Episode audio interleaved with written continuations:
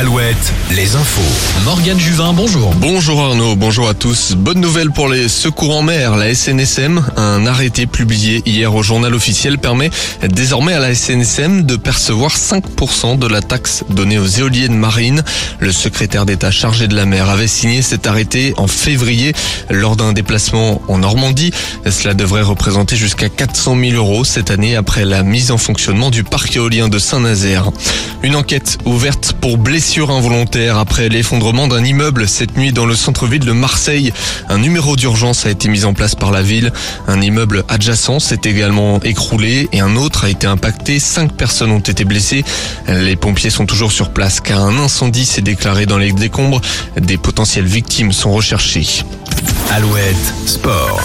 Un choc des titans cet après-midi en Coupe d'Europe de rugby. Le Stade Rochelet, champion d'Europe en titre, accueille à De Flandre les Anglais des Saracens, triple champion d'Europe. Coup d'envoi à 16h. Hier, Toulouse et les Irlandais du Leinster